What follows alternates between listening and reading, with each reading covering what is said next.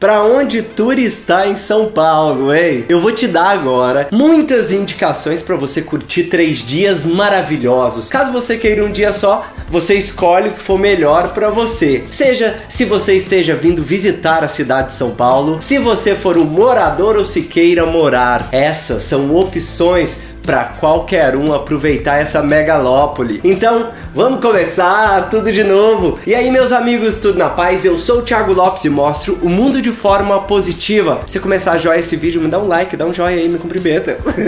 Como um turismólogo e morador da cidade de São Paulo, eu sempre observo tudo por ângulos diferentes. Então, eu separei algumas dicas bem especiais para te dar agora a melhor opção para você curtir. Só um detalhe, cada itinerário que eu vou te apresentar, ele já foi pensado antes no percurso que você vai fazer. Ou seja, eu já criei uma otimização do percurso para você aproveitar mais São Paulo em menos tempo e facilitar a sua vida.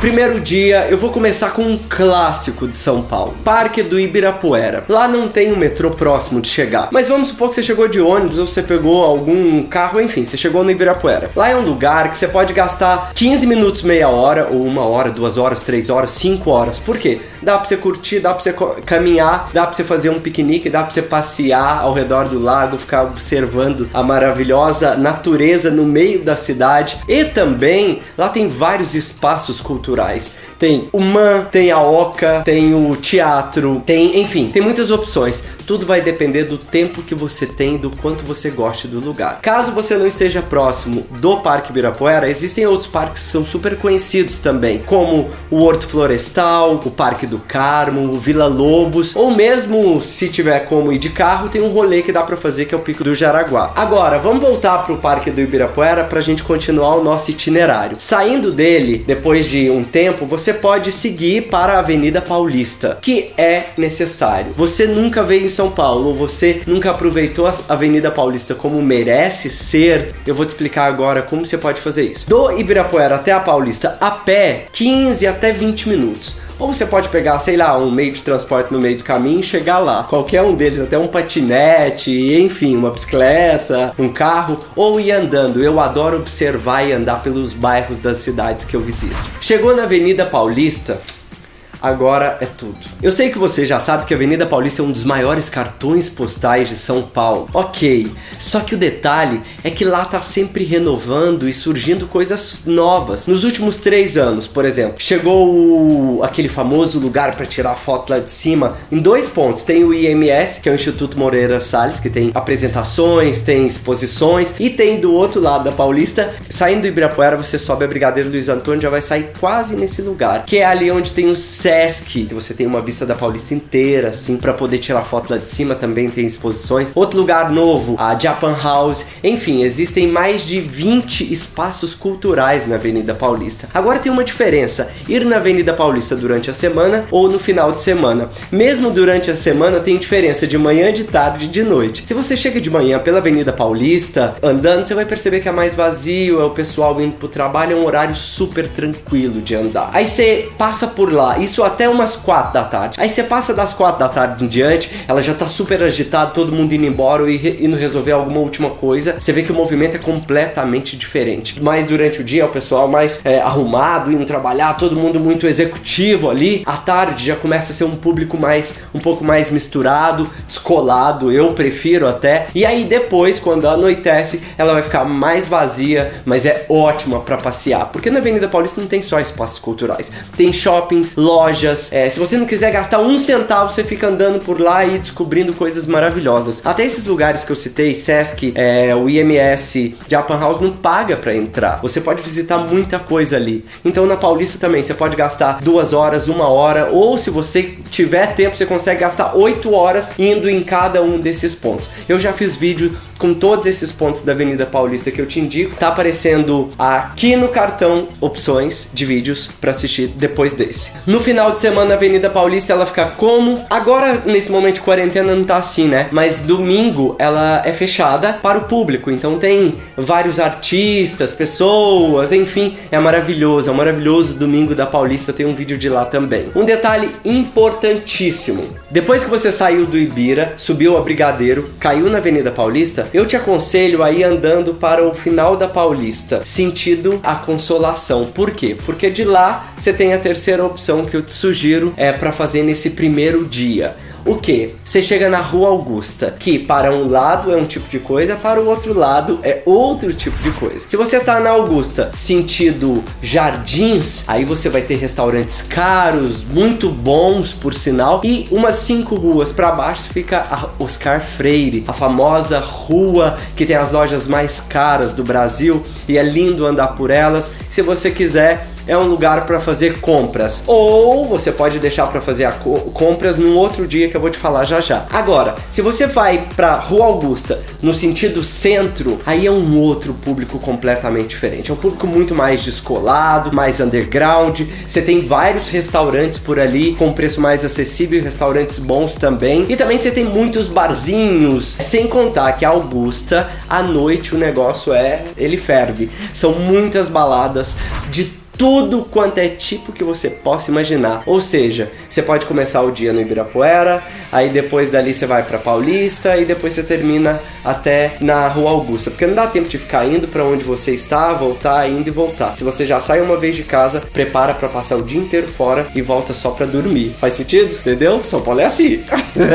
Vamos para a opção de segundo dia. Para começar esse dia de metrô, você chega próximo desse primeiro lugar que é a Liberdade. É o bairro que mais tem japoneses no mundo, fora no Japão. É a colônia japonesa com o maior número de pessoas fora do próprio país. E na Liberdade tem muitas coisas, muitas. Você pode ir lá, não gastar nada, só fazer um super rolê por lá, ou você pode comprar, por exemplo, tem lojas gigantescas de produtos de beleza, maquiagem, tudo mais, ou coisas japonesas, comidinhas japonesas. Tem lojas de tudo quanto é tipo de coisa para você comprar. O bairro é todo ornamentado, tem o tori, tem os postes com uma iluminação super japonesa, sem contar os restaurantes, tem muitos restaurantes de comida japonesa chinesa, coreana. Ah, tem também muitos karaokê se você quiser curtir à noite. Ou seja, na Liberdade você pode ficar ali pelo menos uma horinha andando pelos lados e dali da Liberdade você consegue ir a pé que está bem próximo para a Igreja da Sé, que fica ali pertinho. Igreja da Sé é um, um marco de São Paulo e você tem que passar por lá. É um lugar que você tem que ter cuidado com seus objetos,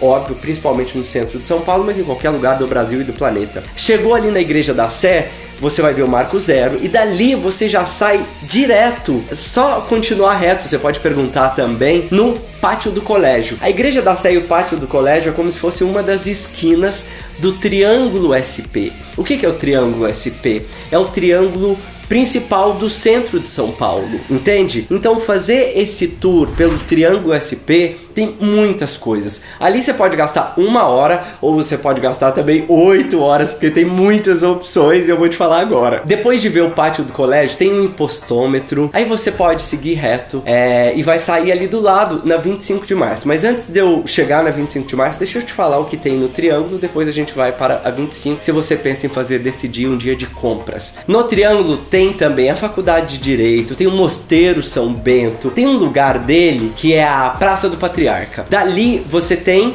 o Viaduto do Chá, que é um marco de São Paulo que fica ali na bordinha do triângulo, fazendo esse triângulo é, Igreja da Sé, Mosteiro São Bento, até a Faculdade de Direito ali. Beleza? É as pontas do triângulo. Saiu entre a, o Mosteiro São Bento e a Faculdade de Direito, vai ter o Viaduto do Chá, passa em cima do Ayangabaú. Já também ouviu falar na televisão dos shows que tem lá. E atravessando o Viaduto do Chá, de uma ponta fica o Teatro Municipal e na ponta que você está, que é onde fica a Praça do Patriarca, fica a Prefeitura Municipal. Você pode subir lá em cima na prefeitura se você conseguir agendar antes. Você pode ir até o teatro e depois dali passear pelo bairro da República, que fica por ali também, que tem várias galerias, galeria do rock, muita coisa legal ali, bem underground, tatuagem, muitas coisas. Ou se você vai continuar no triângulo, a opção, por exemplo, se você quiser, tem muitas cafeterias. Eu fiz um vídeo de 18 cafeterias legais que tem nesse triângulo.